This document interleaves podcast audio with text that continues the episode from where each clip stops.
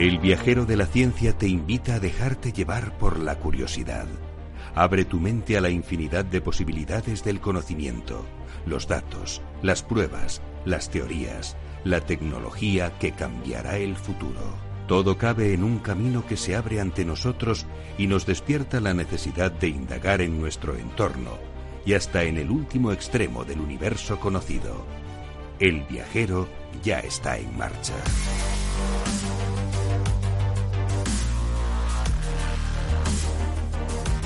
Ya estamos aquí en un nuevo viajero de la ciencia, de nuevo proponiéndote un gran viaje hacia el conocimiento, hacia esas fronteras que tanto nos gustan del conocimiento. Entrevistamos hoy a Luis Sánchez, que es catedrático de Química Inorgánica de la Universidad de Córdoba, que nos va a hablar del sistema que han creado para descontaminar el aire de las ciudades. Además, os hablamos de la primera red neuronal artificial que funciona con luz, de unos microorganismos que habitan en la región más calurosa de la Tierra y de la extinción de los neandertales. No tenemos poco, la verdad, tenemos muchos temas.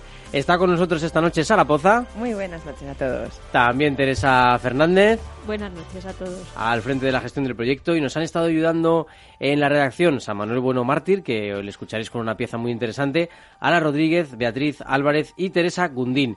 A la edición al micrófono, vuestro viajero de la ciencia, Carlos Alameda y Alberto Coca, los mandos de sonido más científico. Comenzamos ya repasando lo más importante que ha pasado en ciencia y tecnología.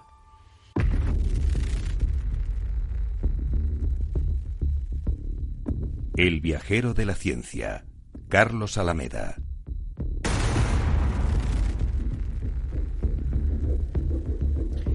Los microorganismos que habitan en la región más calurosa de la Tierra. Un equipo científico internacional liderado por el Centro de Astrobiología ha descubierto por primera vez la presencia de microorganismos ultra pequeños en el volcán Dayoli, al norte de la región de Afar, en Etiopía. Estos microorganismos, que sobreviven en uno de los entornos más extremos de la Tierra, pueden ser claves para entender los límites de habitabilidad tanto en nuestro planeta como en el Marte primitivo. Hallan materia orgánica extraterrestre en una cadena montañosa de Sudáfrica. Un equipo de investigadores del Centro Nacional para la Investigación Científica en Francia ha hallado materia orgánica enterrada bajo sedimentos volcánicos de 3.300 millones de años de antigüedad y que no se originó en nuestro planeta, sino que fue transportada hasta aquí desde el espacio profundo por meteoritos en una época en que la Tierra era aún muy joven. El hallazgo se acaba de publicar en la revista Geoquímica et Cosmoquímica Acta y vamos a desarrollar ese tema bastante aquí hoy en el viajero. Los monos verdes lanzan señales de alarma frente a los drones. Los monos verdes de África Occidental responden al detectar lo que consideran una nueva amenaza, una nueva amenaza, la presencia de un dron. Según las observaciones, aprenden de forma instantánea lo que representa el sonido. Esto ha permitido a los investigadores saber más sobre la evolución de los sistemas de comunicación animal logran reconectar un grupo de neuronas dañadas por una enfermedad neurodegenerativa. Los científicos han logrado que estas alteraciones sean reversibles en ratones empleando un nuevo método para reconectar las células, un sistema de virus modificado. Una vez inoculado este sistema y sometidos los roedores a un ambiente estimulante, las neuronas recuperaban su forma y sus conexiones y, centenario perdón, del eclipse que dio la razón a Albert Einstein. En 1919 una serie de arriesgadas observaciones demostraron lo que había predicho Albert Einstein, que el espacio se curva por el efecto de la gravedad. Quedaba así demostrada su teoría de la relatividad general en la que la gravedad es una curvatura de espacio-tiempo en la que la luz se mueve y puede ser desviada por la presencia de cuerpos celestes. Vamos ya con los temas que os hemos eh, preparado para este viajero de la ciencia.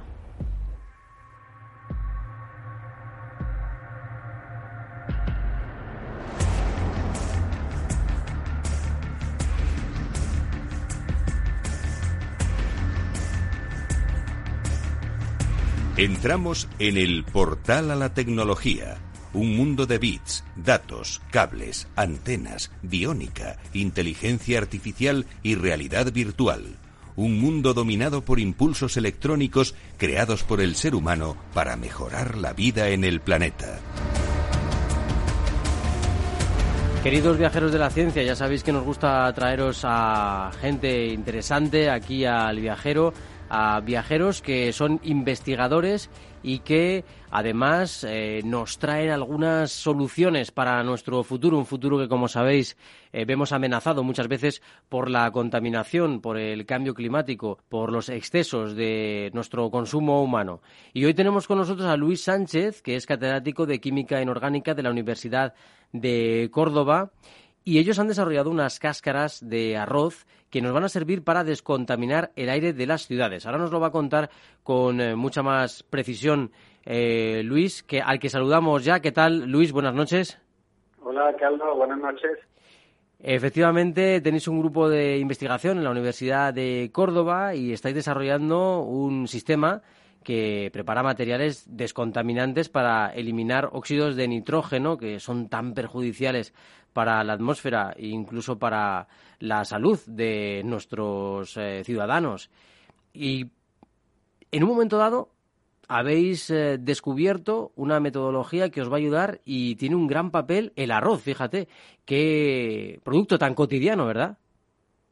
Pues sí, la verdad es que, bueno, nosotros llevamos ya varios años estudiando materiales alternativos a, por ejemplo, el óxido titanio, que es el principal material que se utiliza para descontaminar óxido de nitrógeno, pero siempre con el foco puesto en buscar materiales más sostenibles y más económicos.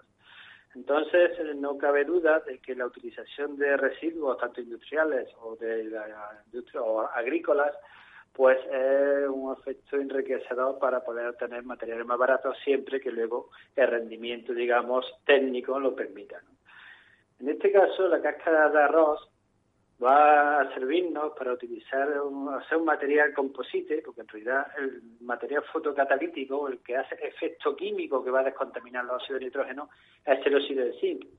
Pero siempre necesitamos que un fotocatalizador, para que la reacción ocurra lo más perfecta posible o optimizada posible, esté bien disperso. La cáscara de arroz, cuando se calcina, nos genera una, una imagen que si la pudiera ver el público a través del microscopio se asemeja a una mazorca de maíz. Entonces genera, tiene como mucha superficie donde nosotros vamos depositando, mediante el método químico de extensión, las distintas partículas y cristales de óxido de estaño y juntos pues hacen un compuesto que unos rendimientos estupendos para descontaminar los gases de nitrógeno que como tú has dicho en la introducción pues son tan perjudiciales en la atmósfera de la ciudad.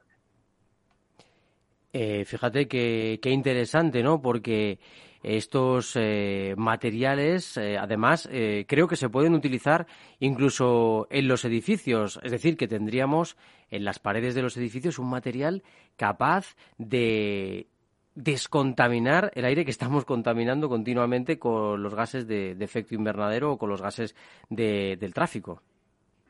Sí, de hecho, esa utilización ya está patentada hace ya más de 10 años con la utilización de los titanio en, el cemento, en los morteros, o en cualquier recubrimiento de construcción, baldosa cerámica, por ejemplo, pero nosotros queremos ir un poco más allá, porque el problema de la aplicación de los materiales de construcción fotocatalíticos, pues es el coste, ¿no? Primero hay que hacer obra nueva, hay que hacer rehabilitación, hablamos de muchos, si queremos descontaminar una ciudad, estamos hablando de muchos kilómetros cuadrados de superficie, ¿no? Imaginemos un recubrito de Madrid, todo el edificio de material fotocatalítico, ¿no?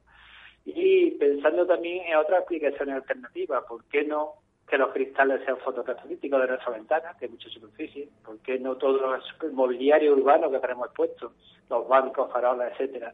Entonces sí hay que prestar atención más al fotocatalizador, porque el más utilizado, el óxido de titanio, funciona muy bien acompañado del cemento, pero si lo estudiamos en el laboratorio aislado, genera un producto que viene a ser casi más tóxico que el que está retirando. Vaya, pues sí que... Explicado sencillamente, nosotros lo que queremos con esta reacción es que el monóxido de nitrógeno que sale del coche, convertirlo en nitrato. Pero hay un intermedio, que puedo decir maligno en medio, que es el dióxido de nitrógeno, que es más tóxico. Eso no significa que el dióxido de titanio no descontamine, sí descontamine, pero a la vez emite otras moléculas que son casi más tóxicas. Entonces, lo que nosotros lo que estamos buscando con estos materiales es que esas moléculas más tóxicas no salgan. Y con nuestros productos y otros que estamos desarrollando y también otros que están describiendo otros investigadores internacionales, sí se puede llegar a la retirada completa y sostenible de monóxido de nitrógeno. Significa que nosotros lo oxidamos sin que emitan moléculas de dióxido de nitrógeno que es muy tóxico. Y ahí es donde va una de las novedades de esta, digamos, avance científico que hemos hecho. Proponemos un material sostenible, empleando residuos agrícolas, por ejemplo, como soporte. Proponemos un material que no emiten moléculas tóxicas durante el proceso de retirada de los gases de nitrógeno y además que se prepara de una manera muy sencilla, que eso es importante a la hora de querer implementar un material a gran escala, como estamos hablando de toda la superficie de las grandes ciudades. Nuestro compuesto simplemente necesita molienda y calcinación, una pequeña mientras que otros productos fotocatalíticos como el óxido de titanio, pues su coste industrial de preparación es, elevado, que es lo que está haciendo que no se preparen tantas superficies fotocatalíticas porque sale muy cara su preparación. Y además decís eh, que es recuperable eh, con un simple lavado de agua. Es el material descontaminante, ¿no? el principio fotocatalítico en este caso, lo voy a intentar explicar de la manera más sencilla posible para que se entienda se trata que a través de la luz las superficies fotocatalíticas se activan, uh si el titanio, si el zinc o cualquier otro semiconductor, y puede ocurrir una reacción química de oxidación del monóxido de nitrógeno y que acaba, ¿por qué se retira de la atmósfera? Porque acaba en otra fase que no es gaseosa, que son los nitratos y nitritos que queda adheridos en la superficie en la cual ha ocurrido. Pero eh, eso, si las superficies se llenaran continuamente de nitrato nitrito, llegaría un momento que estaría cubierta de un compuesto y no funcionaría fotocatalizador. La ventaja que tiene este proceso es que estos nitratos nitritos son muy solubles, simplemente con el agua de lluvia, con el agua de rocío, la humedad va a ir, digamos, entre comillas, escurriéndose de la superficie y, y dejando limpia la superficie. No hay que tener precaución, o sea, miedo, porque claro, muchos ponen foco atención que entonces estaríamos llenando las ciudades de nitratos y nitritos. Pero también es verdad que las ciudades tenemos un buen sistema de recolección de agua a través del alcantarillado y se podría esos nitratos y nitritos luego, cuando llegan los colectores a la depuradora, tratar adecuadamente, como de hecho se tratan en aguas contaminadas o con otros contaminantes o con exceso de nitratos y nitritos. La verdad que sería impresionante, ¿no? Poder tener una ciudad que en sus eh, propios edificios pudiera ayudarnos a descontaminar. Pero siempre surge la misma pregunta, imagino que te la habrán hecho muchas veces y que la respuesta será muy complicada, que es ¿Cuándo creéis que podremos escalar la producción de estos materiales y que se puedan empezar a utilizar en edificios nuevos o incluso en edificios antiguos? Mm, ¿Va a llegar un momento en el que mm, podremos decir, bueno, pues a partir de ahora comienza la era en la que, en la que las ciudades van a estar más limpias por fin gracias a estos materiales? Pues mira, yo sí que soy sincero, cuando hago los ensayos de laboratorio y a la vez salen noticias en el telediario de que en Madrid hay pico de contaminación, de que hay que restringir hay que restringir la circulación porque hay ahora una nueva contaminación, lleva una semana lloviendo, hay mucha contaminación en Barcelona, en Londres, en París. La verdad que me quedo perplejo porque es tan fácil en el laboratorio que los gases nitrógeno desaparecen instantáneamente utilizando estos fotocatalizadores que muchas veces no alcanzo a comprender por qué no se implementa de verdad en la superficie de nuestras ciudades. Pues Finalmente, a día de hoy, que están los productos fotocatalíticos bien implementados en el material de construcción es un tema económico. Entonces, yo creo que pasaría para que esto se implementara de verdad, pasaría por hacer una normativa reguladora de que la nueva edificación y los nuevos edificios tuvieran que obligatoriamente llevar este tipo de aditivos que limpien las ciudades. Y también es verdad que cuando estos productos y estas materiales de construcción se utilizaran por norma en toda la obra y por tanto se utilizaran en gran cantidad, pues abarataría mucho más el coste de producción y no ah, y no sería, digamos, tan gravoso llevarlo a cabo hoy en día en nuestras ciudades. Yo creo que falta un poco de empuje de la administración pública, también un poco de empuje de los inversores privados y de las uh, constructores de edificios para entre todos llevarlo a cabo, porque en realidad la tecnología está ahí, de hecho hay demostradores en ciudades donde se están poniendo y se ve claramente que en los túneles en los que se utiliza pues desapareció la contaminación. En el aeropuerto de Milán, por ejemplo, que fue de los pioneros en utilizarlo, también desapareció la contaminación producida por gases NOx por toda la circulación alrededor, tanto de aviones como de vehículos. Falta un poco pues de decir vamos a ello y vamos a conseguirlo. Claro, porque, bueno, yo creo que ganaríamos todos, ¿no? Porque si al final no se produce ningún tipo de, de residuo con, con este sistema y lo que está haciendo es regenerar eh, o, quitarnos, eh, evitarnos unas partículas que se han demostrado pues que son cancerígenas, que nos, que nos pueden producir eh, muchísimos problemas de salud, pienso que al final ganaríamos todos, ¿no? Yo creo que además ya hay datos, la propia agencia europea están dando datos ya alarmantes, por ejemplo, se calcula, se estima que la última vez que lo leí, no sé si fue el informe 2017 2018, se evalúan las muertes prematuras que está ocurriendo en Europa a causa de la inhalación de gases tóxicos, de los gases contaminantes o partículas contaminantes que hay en las, en las ciudades europeas y se estima que nada más que por los gases NOx al año son de en torno a unos más de 20.000 muertes prematuras, es decir, que no que parece que hay una cosa ahí que está transparente, que vamos a ser de sucia, pero que hay un efecto muy negativo sobre la salud. Y yo creo que tarde o temprano tendrá que caer, esperemos que lo más temprano posible una normativa reguladora que esto ya lo fije y sea de obligado cumplimiento. Fotocatálisis. desarrollar productos, bueno, eso estamos hablando nosotros investigadores, ofrecer los conocimientos básicos para ofrecer los productos los más baratos posibles y eficientemente y eficientes posibles. Pero evidentemente una cosa, eso sí hay que dejar claro a los oyentes, una cosa es la investigación del laboratorio y luego la escalabilidad. Entonces ahí tenés ahí que hacer un consorcio con universidad, empresas, instituciones para saber qué producto se quiere llevar y a dónde se quiere llevar y, entre todos eh, empujar en la misma dirección ese paso tan complicado a veces que es la transferencia del conocimiento, ¿verdad?, de la universidad a las empresas, a la sociedad, al día a día y que tan deseosos están todos los investigadores de hacer porque realmente es la energía que les mueve el poder ayudar a los demás, aparte de la curiosidad, también el poder ayudar, ¿no? En realidad, bueno, yo, por ejemplo, que pertenezco a una universidad, la verdad, en realidad, mi trabajo se trata de eso, ¿no? De, por un lado, dar docencia universitaria y otro investigar para la sociedad. Lo que pasa es que yo en la transferencia de sociedad, pues, hace falta, bueno, pues de pronto agradecer a programas como el tuyo, donde ya esto se da a conocer. Es verdad que a través de este tipo de programas muchas veces las empresas se dan cuenta de que existen estos productos y nos llaman y entonces a partir de ahí pues podemos ya enfocar a preparar productos ya muy adecuados que en, otro tipo de investigación nuestra lo hemos implementado o la empresa lo ha implementado. Y es verdad que eso es lo que falta un poco, la, la, en esa unión investigadora-empresa que muchas veces por desconocimiento o porque no se crea la base necesaria de transferencia de conocimiento, pues digamos ahí hay un pequeño vacío. Pero yo creo que España tiene un potencial investigador muy potente y, tenemos herramientas suficientes para afrontar este reto y otros.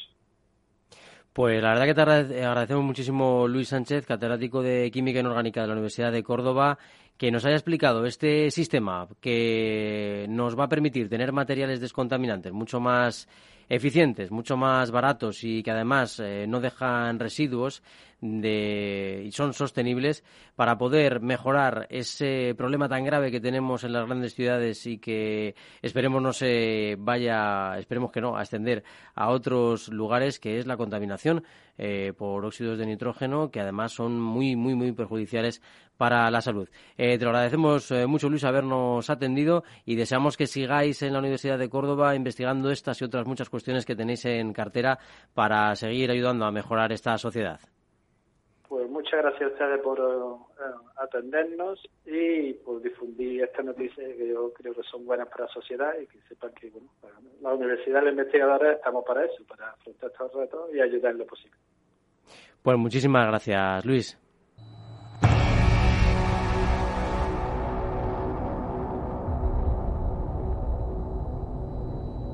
El viajero de la ciencia está preparado para atravesar otra frontera. El pasado nos espera al otro lado, un pasado que nos ayuda a comprender el presente y nos avisa de lo que puede ocurrir en el futuro.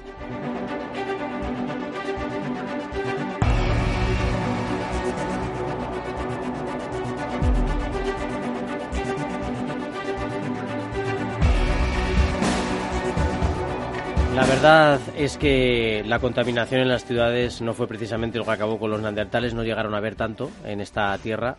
Eh, sufrieron mucho antes que, nosotros eh, la extinción. Quizá nosotros estamos trabajando en nuestra propia extinción eh, gracias a esta crisis, esta disrupción climática brutal que estamos viviendo debido a nuestra actividad en el planeta. Pero los neandertales tuvieron muchos problemas, muchísimos. Y es un tema sobre el que nos ha querido hablar hoy nuestro colaborador en la sombra, San Manuel, eh, que nos ha escrito una carta en la que nos explica el porqué de la extinción de los neandertales. Vamos a retroceder 300.000 años, eh, nada más y nada menos que al Pleistoceno, para hablar de la especie humana más parecida a nosotros, los neandertales. Se desconocen exactamente las causas de su extinción. Se han citado diversos factores, como podría ser la expansión del Homo sapiens, siempre nosotros ¿no? extinguiendo al resto de especies, eh, factores climáticos o incluso enfermedades. Pero no hay pruebas objetivas que permitan demostrar estas hipótesis. Recientemente ha cobrado peso una que tiene que ver con un fantasma que también acecha en este siglo XXI, la baja natalidad. Cuéntanos un poquito, Sara. Al parecer, este un estudio que han realizado científicos de la Universidad de Marsella cita un factor que puede ser decisivo. ¿Cuál era, cuál era ese, ese factor que nos pasa también a nosotros mucho, ¿no? Pues nada más y nada menos que la endogamia, la unión de personas de la misma familia o, linaje, tras detectar los restos de 13 de estos cavernícolas en la cueva de El Sidrón, en Piñola, Asturias. Los científicos han podido constatar que de estos cavernícolas eh, compartían varios rasgos físicos peculiares. Por ejemplo, tenían una malformación en el pie los 13 cuerpos analizados tenían una malformación en el pie, una singularidad que sugiere unos niveles de endogamia elevados. Era una especie que vivía en grupos pequeños y separados geográficamente entre sí, prácticamente estaban aislados. Pero claro, Teresa, esto eh, solo es una mera hipótesis. No, no, no es una mera hipótesis. Este equipo universitario ha probado escenarios, ha utilizado datos empíricos sobre la demografía de esta especie, una nueva línea de investigación que apunta el descenso de su fertilidad, muy posiblemente provocado por esta endogamia de la que hablaba Sara. Sí, perdona, que te quería decir que no era una mera hipótesis y al final te he dicho que era una hipótesis. Digo, no, no, por eso he recalcado que, que no podía ser eso, era todo lo contrario. Muy bien, muy bien. Para ello han creado, bueno, pues... Eh, eh, un modelo de población de neandertal que les permitió explorar factores demográficos que podrían haber provocado una disminución de las poblaciones y la extinción de la población durante un periodo entre 4.000 y 10.000 años, compatible con la historia conocida de, esta especie historia conocida de esta especie. Eh, con esos parámetros, además, eh, concluyeron que si las tasas de fertilidad de las jóvenes neandertales caían un 2,7%, la especie se habría extinguido en 10.000 años. Pero si a eso se le añade un aumento de la mortalidad infantil con solo una reducción del 0,4% de la fertilidad, habría bastado para que los neandertales desaparecieran en ese mismo periodo, en 10.000 años. En este punto cabría recordar que existen unos cuantos estudios que apuntan al cruce entre parientes, como una de las causas de la mortalidad infantil, no solo de los neandertales, sino de otros linajes más recientes, que también aquí nos apuntas a Manuel, como los Austria o los Darwin, por ejemplo. Eh, la causa de la extinción de los neandertales es uno de esos grandes enigmas que más debate siguen generando en la comunidad científica mundial. Pero ese estudio parece tener más peso que las erupciones volcánicas, las catástrofes naturales o la lucha contra los Homo sapiens. La caída de la fertilidad entre las hembras jóvenes neandertales, unida a un incremento de la mortalidad infantil, ambos casos por la citada endogamia, pudo ser la causa de la extinción de esta especie. Desaparecieron los, neandertales por tener menos hijos. Vamos camino de seguir los mismos pasos que el Homo neandertal, no solo porque también es verdad que cada vez nos cuesta más tener hijos a una edad sana para muy tenerlos. Al pelo el tema, sí. Que, además por la contaminación que tenemos, eh, pues acabamos eh, acabamos eh, teniendo quizá una mortalidad infantil mucho mayor. Mm, se verá esto, se verá, porque como sigamos a este paso con la contaminación, cada vez tenemos a más niños que sufren problemas pulmonares, que sufren alergias y que sufren otras enfermedades más duras todavía a cuenta de la enorme contaminación que tenemos en las ciudades y a cuenta de los productos que comemos.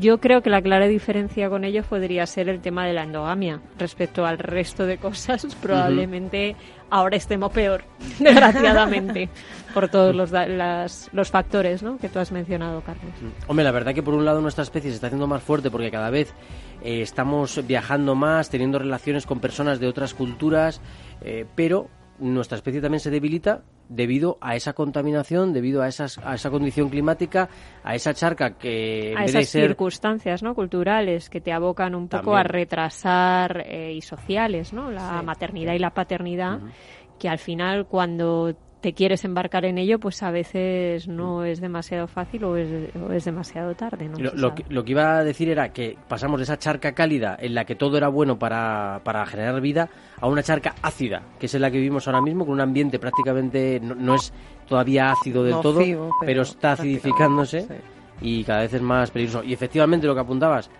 eh, las costumbres que tenemos familiares, ¿no? Sara, es un factor eh, muy, muy complicado porque cada vez nos cuesta más y de eh, alguna manera bueno pues digamos que muchas veces eh, la, carrera profesional eh, los objetivos profesionales por desgracia a menudo están reñidos con bueno pues con, con la maternidad la maternidad la paternidad entonces, bueno, no ayuda el contexto, no ayuda por supuesto, pero, pero bueno, dicen que nunca es buen momento. que si te la piensas, También dice que, si buscas el buen momento nunca lo, no lo encuentras. Nunca lo hayas, es verdad.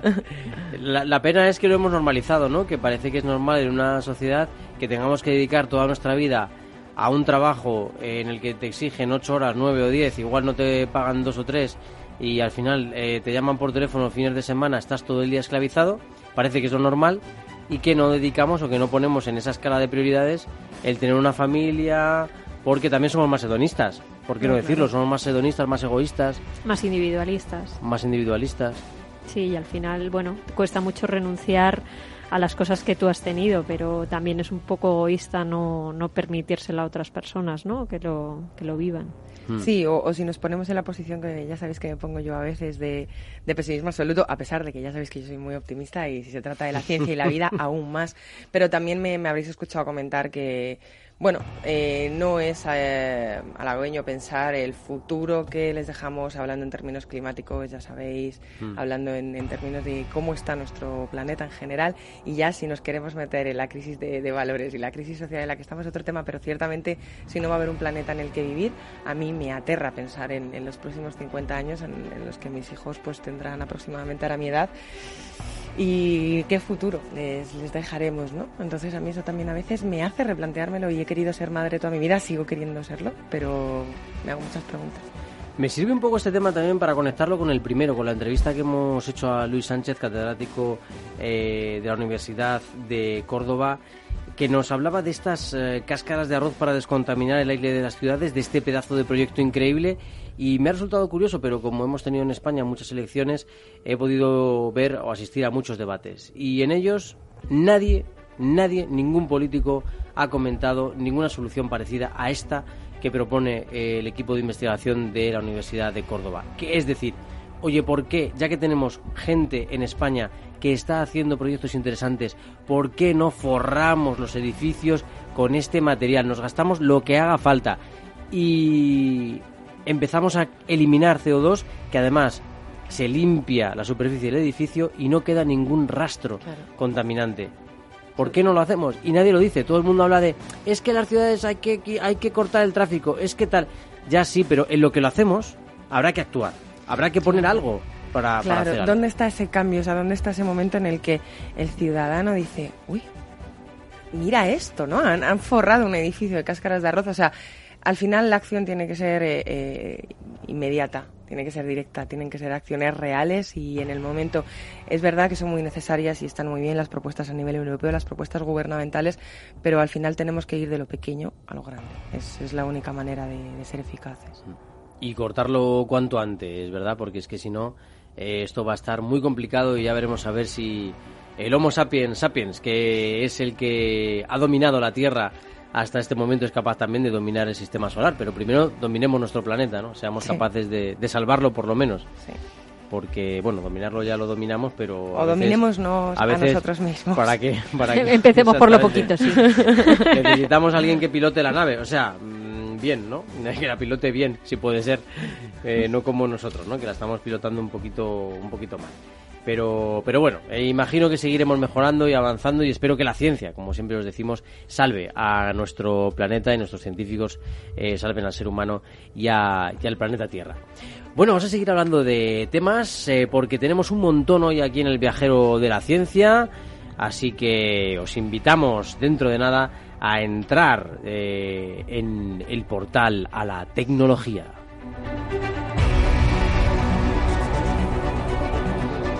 El viajero de la ciencia, Carlos Alameda.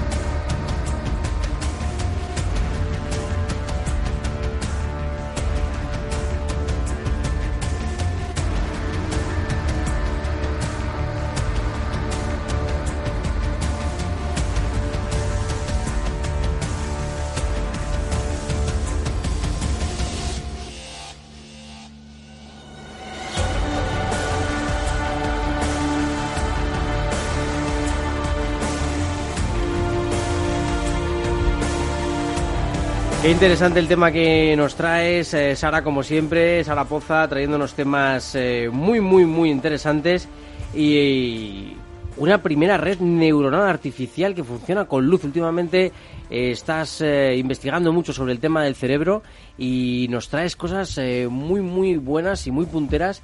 En este caso, una red neuronal. Bueno, cuéntanos, ¿cómo funcionaría? Bueno, digamos que es una, una lidia que, llevan los científicos eh, décadas y décadas tras ello, porque bueno, en este caso han sido científicos europeos de las universidades de Münster en Alemania, Oxford y Exeter, ambas en, Reino Unido, y eh, han sido los encargados de crear esta red neuronal artificial que funciona con impulsos de luz. De esta manera almacena y procesa la información de manera similar a como lo hace el cerebro.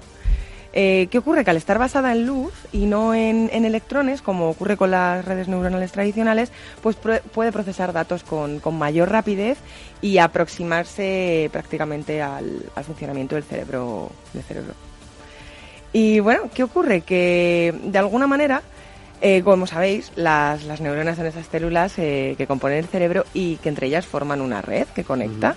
Eh, ¿Cómo conectan estas neuronas entre sí? Como sabréis, mediante los impulsos eléctricos, esa denominada sinapsis que, conocemos desde, desde el cole, son las que permiten a las facultades cognitivas. Al final es como nuestro funcionamiento eléctrico, ¿no? Podríamos decir de alguna manera en, en el cerebro. Bueno, pues como... Y además es que es impresionante. No sé si habéis visto un vídeo que ha no sé si lo han colgado en, en FECIT, en la cuenta de Twitter de la Fundación Española para la Ciencia y la Tecnología.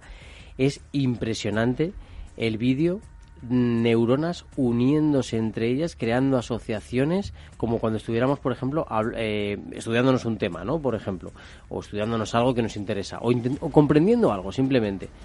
Es precioso.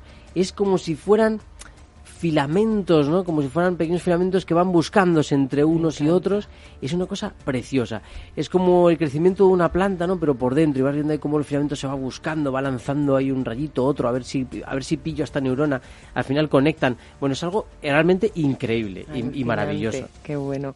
Pues eh, como os decía, eh, no en vano, desde los años 40 del siglo pasado, los científicos han tratado de imitar este comportamiento que, que hablamos Carlos y Teresa, ¿por qué? Porque de alguna manera replicar ese comportamiento sería aumentar las habilidades de, los, de los sistemas informáticos. Es decir, todo esto pasa a formar parte de nuestra queridísima inteligencia artificial. Ah. O sea, al, final, el, fin de todo esto actualmente se utiliza en, sistemas de programación por voz, pero al, final el, fin de todo esto está eso, ¿no? En, imitar, fijaos, eh, a lo que es el, cuerpo humano, ¿no? El cerebro humano. O sea, intentamos llevarlo a la ciencia hasta el punto de, querer imitarlo, porque como no sabemos cómo funciona, precisamente es una de las principales batallas, pues queremos queremos imitarlo. Y hay, hay proyectos muy grandes, ¿eh? Está el proyecto norteamericano y el proyecto europeo que han costado, está costando, vamos, eh, eh, millones de euros y de dólares pero están avanzando muchísimo en ese estudio de cómo funciona nuestro cerebro para poder traspasarlo al mundo de los bits, al mundo de los datos y de la informática, claro. Eso es, seguiremos, seguiremos viendo estos avances porque, bueno, os, dejo un dato que al final son los que hacen que, que pique la curiosidad, ¿no? Que alimentemos a, esa curiosidad, pero que la dejemos con un poquito de hambre para que queramos seguir sabiendo un poquito. Y bueno, pues es que una neurona biológica, una de las neuronas que tenemos en nuestros cerebritos, puede recibir unas, atención, 10.000 entradas y enviar a su vez una salida a varios cientos de neuronas a la vez. Cada cerebro humano contiene 100.000 millones de neuronas y esto supone 100 billones con B de sinapsis. Sabemos que la información de, que maneja el cerebro es ingente y, prácticamente improcesable por nosotros. Es un grupo de WhatsApp gigantesco, ¿no? En nuestro cerebro. Entrando cosas, venga, información, venga. Total, somos verdaderas máquinas. Entonces, eh, esta neurona artificial, como decimos, pues pretende aproximarse todo lo posible a esa capacidad para aumentar la eficiencia de los ordenadores y del procesamiento de datos. Wow, wow, wow. Qué interesante, qué, qué bueno, qué importante sería poder tener estos sistemas y también poder controlarlos con, con inteligencia, ¿no? Para que no se pasaran de vueltas. es la doble cara, ¿no? El riesgo, ¿no? Que tienen todas estas cosas y, y, bueno, y lo loco que a veces resulta imaginarse todo esto, ¿no? La verdad que sí, que es auténticamente mm. increíble lo que podemos llegar a hacer y las posibilidades que puede tener, ¿eh? porque eh, se pueden ensayar incluso em, se pueden ensayar incluso enfermedades dentro de estas redes o es lo que están intentando, enfermedades psicológicas, temas de personalidad.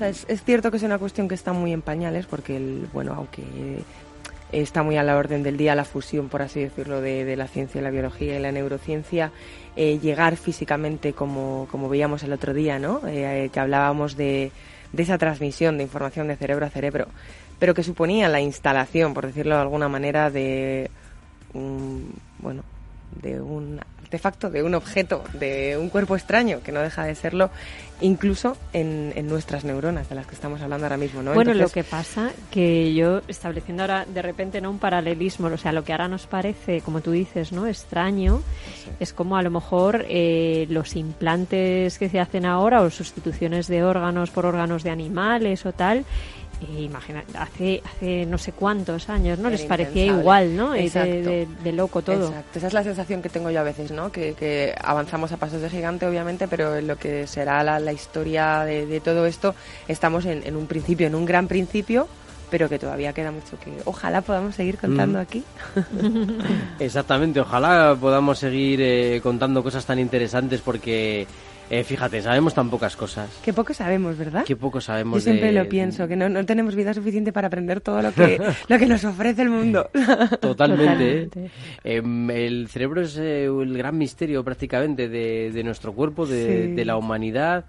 Mm, la cantidad de casualidades que se han dado para que el ser humano pueda estar hoy aquí haciendo un programa de radio, cada uno haciendo sus trabajos ¿no? diversos la cantidad de mm, eh, organismos que han evolucionado para crear eh, los diferentes seres que comparten con nosotros este maravilloso planeta y la cantidad de casualidades que se han dado en el sistema solar también para que esta Tierra sea habitable.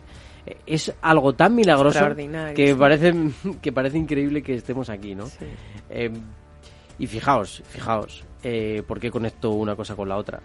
Porque, ¿os habéis preguntado alguna vez si esa vida que puebla ahora mismo la Tierra, ¿qué pasaría si viniera en realidad del espacio del espacio exterior? Si nosotros viniéramos del espacio exterior. Eso es. Si esa vida que se ha creado en la Tierra se ha creado realmente en la Tierra o nos o el azar ha llevado hasta aquí materia orgánica que ha ayudado a que esto a que esto se genere. Menudo interrogante, Carlos. Interrogante increíble que estamos poco a poco avanzando en la ciencia para darlo a conocer. Nos vamos al portal de Ciencias Naturales.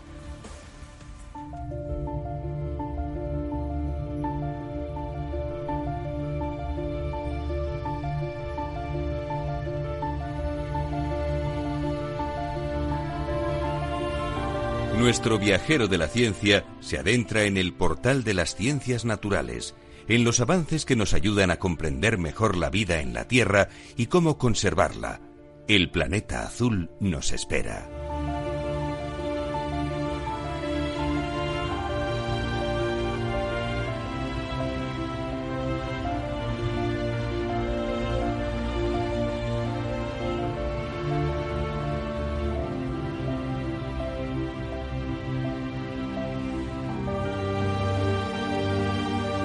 Sí, la, pues sí, las preguntas típicas de, de dónde venimos, hacia dónde vamos, eh, las grandes preguntas de la humanidad y la ciencia cada vez más cerca de completar el mapa de la primera de ellas.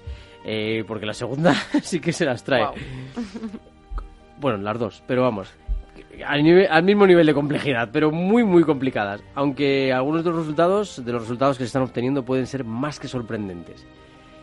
¿Y si la Tierra hubiera necesitado ayuda exterior para que la vida se desarrollara? Os estábamos preguntando antes. Por ejemplo, con material orgánico llegado del espacio exterior. ¿Cómo? Ojo, que suelto mm, palabrejo. Condritas carbonáceas o espinelas cósmicas. Bueno, Ahí lo tienes. ahí te dejo el palabrejo. Eh, buscad en la Wikipedia. No, no, no. no. No, no, no. A ver, os, os cuento un poquito. A ver, esto, estos son eh, los ladrillos de la vida. Son compuestos que se consideran fundamentales para que los microorganismos se desarrollen, ¿no? Y se desarrollen las bacterias, etcétera, etcétera. Esos ladrillitos de la vida.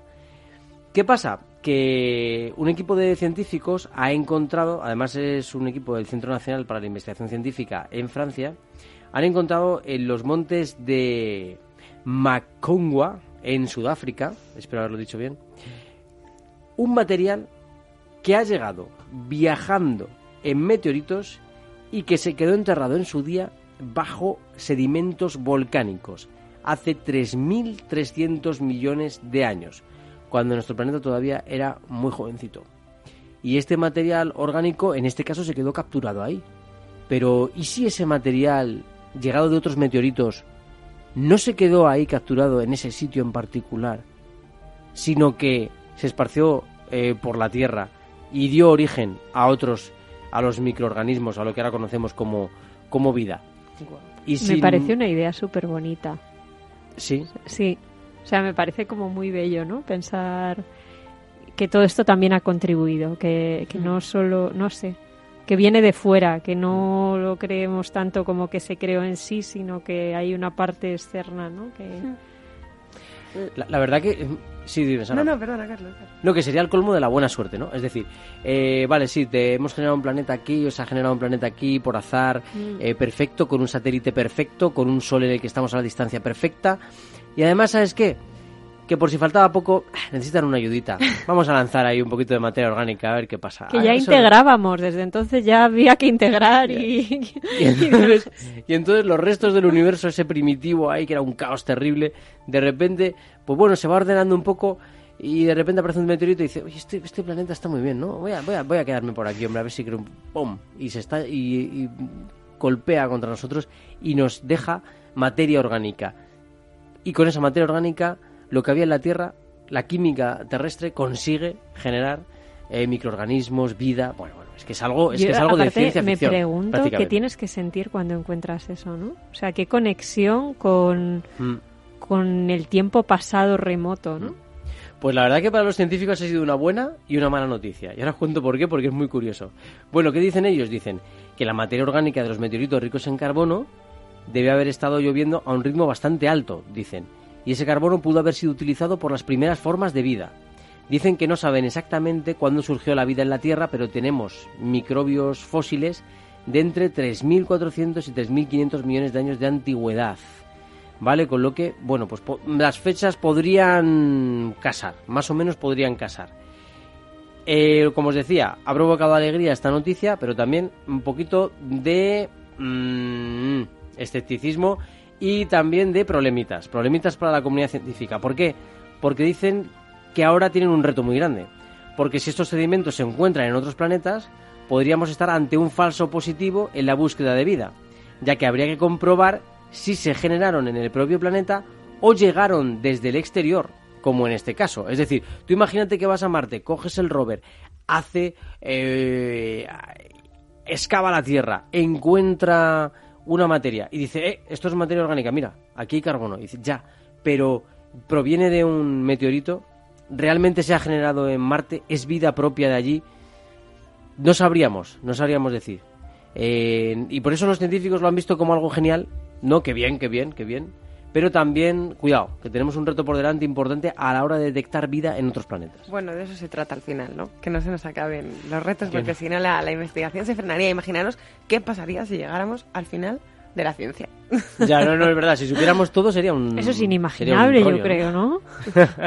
bueno, no haríamos este programa, claro, de divulgación científica. Pues haríamos otra cosa. Nos dedicaríamos a, eh, no sé, a vender palomitas. No lo sé. a recoger meteoritos de. A, recoger meteoritos, no sé. ya veríamos a ver, a ver. Algo haríamos, seguramente, con nuestra vida pero sería menos interesante. Lo interesante es conocer, lo interesante es eh, saber algo más de, la ciencia y, eh, bueno, pues tener esta curiosidad, ¿no? Que nos mueve a los periodistas en general y a, y a los científicos también, también, para conocer más sobre nuestro planeta.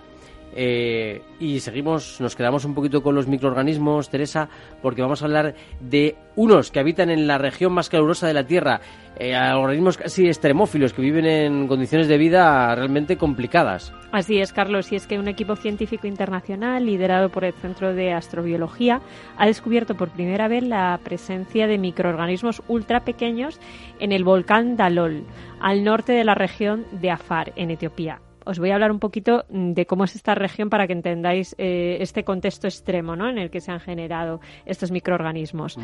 Eh, esta región es conocida como la depresión o el triángulo de Afar. Es un fondo marino incipiente con formación de corteza terrestre ubicado en la confluencia de tres placas tectónicas terrestres, que es la placa de Nubia, la Somalí y la Arábiga.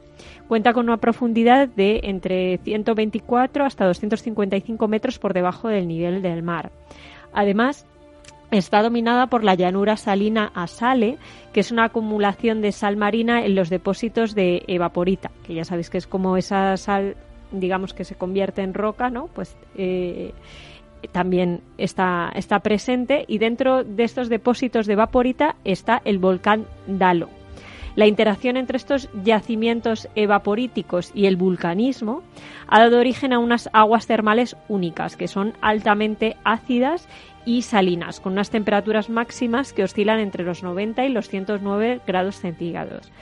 En la superficie de la fuente la temperatura del agua es superior a los 100 grados y también es altamente ácida.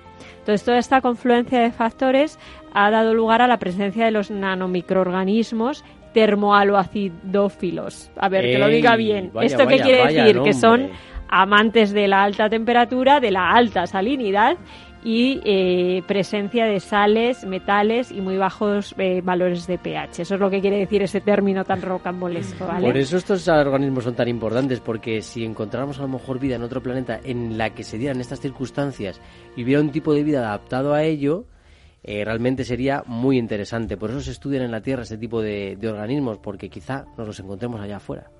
Efectivamente, y dice el estudio se ha publicado en la revista Nature y eh, muestra que estas estructuras ultra pequeñas descubiertas están enterradas dentro de depósitos minerales, ¿no? Un poco lo que pasaba con lo que hablábamos del meteorito este que también estaba ahí un poquito encapsulado.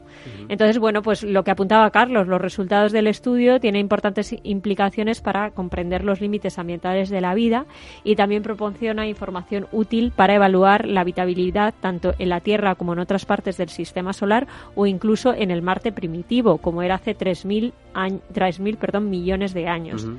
Y por tanto podría ser un paso crucial en la selección de sitios de aterrizaje para futuras misiones que pretendan detectar vida. Exactamente lo que tú apuntabas. Fijaos cómo todo se asocia, como todos los temas más o menos se van asociando y vamos encontrando esas conexiones fundamentales entre lo que encontramos aquí en la Tierra, lo que podemos buscar fuera y por eso hay aquí astrobiólogos en la Tierra que estudian precisamente estos organismos para saber qué podría ocurrir en los astros, qué podría ocurrir en otros lugares en los que las condiciones no sean tan beneficiosas como lo son aquí y tengamos tanta suerte como tenemos aquí. Eh, por ejemplo, en, en Marte, ¿no? Y mm, este descubrimiento del meteorito eh, que comentábamos antes abre esa pregunta enorme de si encontramos algo, si encontramos materia orgánica, de qué origen es, eh, cómo ha llegado hasta ahí, mm, de qué manera ha afectado al planeta. Eh, son interrogantes eh, enormes y que bueno nos hacen nos hacen valorar también esta vida que tenemos tan maravillosa y tan llena de incertidumbres que no sabemos responder a esa segunda pregunta pero que bueno mm, de hacia dónde vamos pero que bueno pues tiene su emoción no también no saber muy bien ¿qué hay después? ¿no? es un poco triste, pero... Así, por consolarnos. Por consolarnos. yo yo lo siento. O sea, entiendo a los científicos que les ha venido un poco esto así de por algún lado que no, pero yo estoy muy contenta. Pero bueno, pues al final todo es un círculo, ¿no? Es para que nos siga moviendo la curiosidad. Claro, de, por eso mismo. Claro, de ver qué ocurre, de ver qué ha pasado y y de ver eso precisamente de, dónde venimos no es que yo me imagino es que me parece increíble no todo todo lo que ha pasado. Pero es que te imaginas que lo que te ha dado vida lo que hace que tú estés aquí hoy ha estado viajando por el universo y ha caído por casualidad en la Tierra te imaginas solo esa posibilidad de que si eso fuera cierto y realmente eh, bueno es algo realmente impresionante. La verdad es que realmente es realmente eh, impresionante entonces, eh, bueno, pues la verdad que da, da para pensar mucho, da para darle muchísimas, muchísimas vueltas al, al tema. Em, y, y, no sé, y te genera un sentimiento de no, de no, de no ser... De pequeñito, de ser muy pequeñito. De ser, exactamente, de, no ser nada. De no ser absolutamente nada. Mira, nos, nos dicen desde las redes sociales, qué ganas de que hablaseis de esa posibilidad del origen de la vida en otros planetas. Hay teorías muy interesantes y muy bonitas al respecto, nos aporta Lorena desde nuestras redes sociales, ya sabéis. Pues ampliaremos entonces un día el tema. Si, si ha gustado, hablaremos de, ello. Pues sí, porque... Desde un punto de vista científico, porque hay mucho escepticismo siempre a este respecto, ya sabéis. Mm. Claro, a ver, os podríamos, os podríamos estar enfocando esto desde hay una inteligencia extraterrestre que ha colocado aquí la vida, como podríais ver a lo mejor en películas eh, no me acuerdo del nombre, pero había una película en la que se planteaba esta posibilidad, que, que un extraterrestre lanzaba ADN allí y entonces de repente nos convertía, de repente daba origen a la humanidad, ¿vale? Eh, podríamos contaros eso, pero es que eso no tenemos pruebas, nadie lo sabe, es imposible. Lo que, lo que os contamos es lo que la ciencia sabe.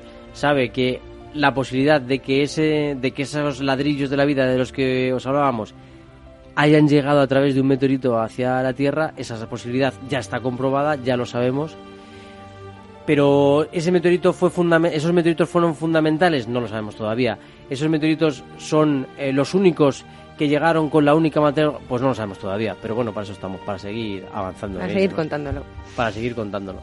Pero bueno, la verdad que sí que hay teorías muy bonitas a, ese respecto y nos encanta, nos encanta que estéis ahí en las redes. Eh, veo a Loli, veo a Javier, eh, veo también a Erika. Mm, en fin, veo gente que nos eh, ve a Paul también, que nos escribe siempre desde, desde Perú. Eh, en fin, voy viendo aquí a, gente en las redes sociales y la verdad que, que me gusta, me gusta que, estemos en, en, este programa y que podamos eh, compartir este ratito de ciencia con vosotros, ratito que se está acabando ya, lamentablemente. Agradecido siempre. Ya sabéis que si os habéis quedado con más ganas, nada más que tenéis que ir a las redes sociales en las que colgamos los vídeos, los podcasts, todo. ¿En dónde? Pues en Facebook buscáis, El Viajero de la Ciencia. ¿Que sois más de Twitter? No pasa nada. Arroba Viajero Ciencia, en arroba Capital Radio B también estamos.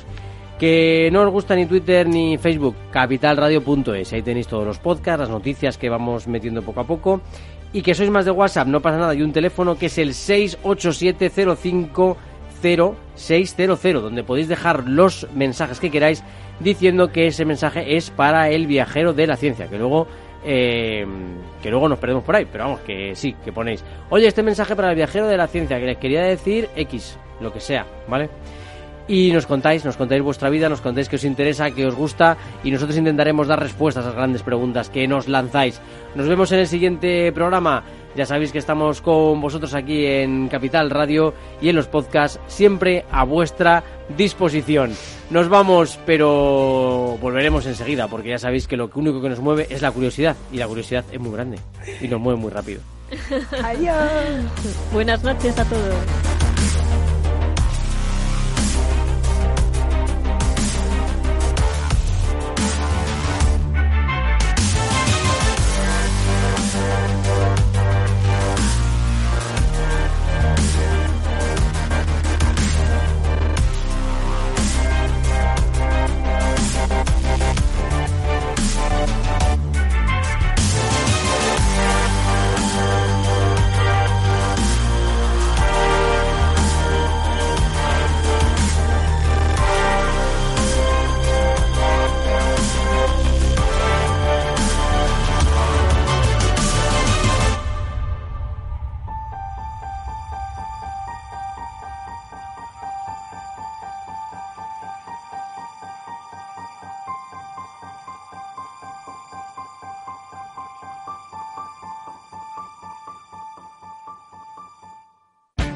Te estás perdiendo si no escuchas a Luis Vicente Muñoz en Capital, La Bolsa y la Vida todo parece un poco los pájaros contra las escopetas, ¿no? La reacción que han tenido los mercados a, la subida de tipos de interés en Estados Unidos y a la expectativa por parte de la Reserva Federal de que este año no serán tres sino cuatro la subida de tipos de interés ha sido muy curiosa. No te confundas. Capital, la bolsa y la vida con Luis Vicente Muñoz, el original.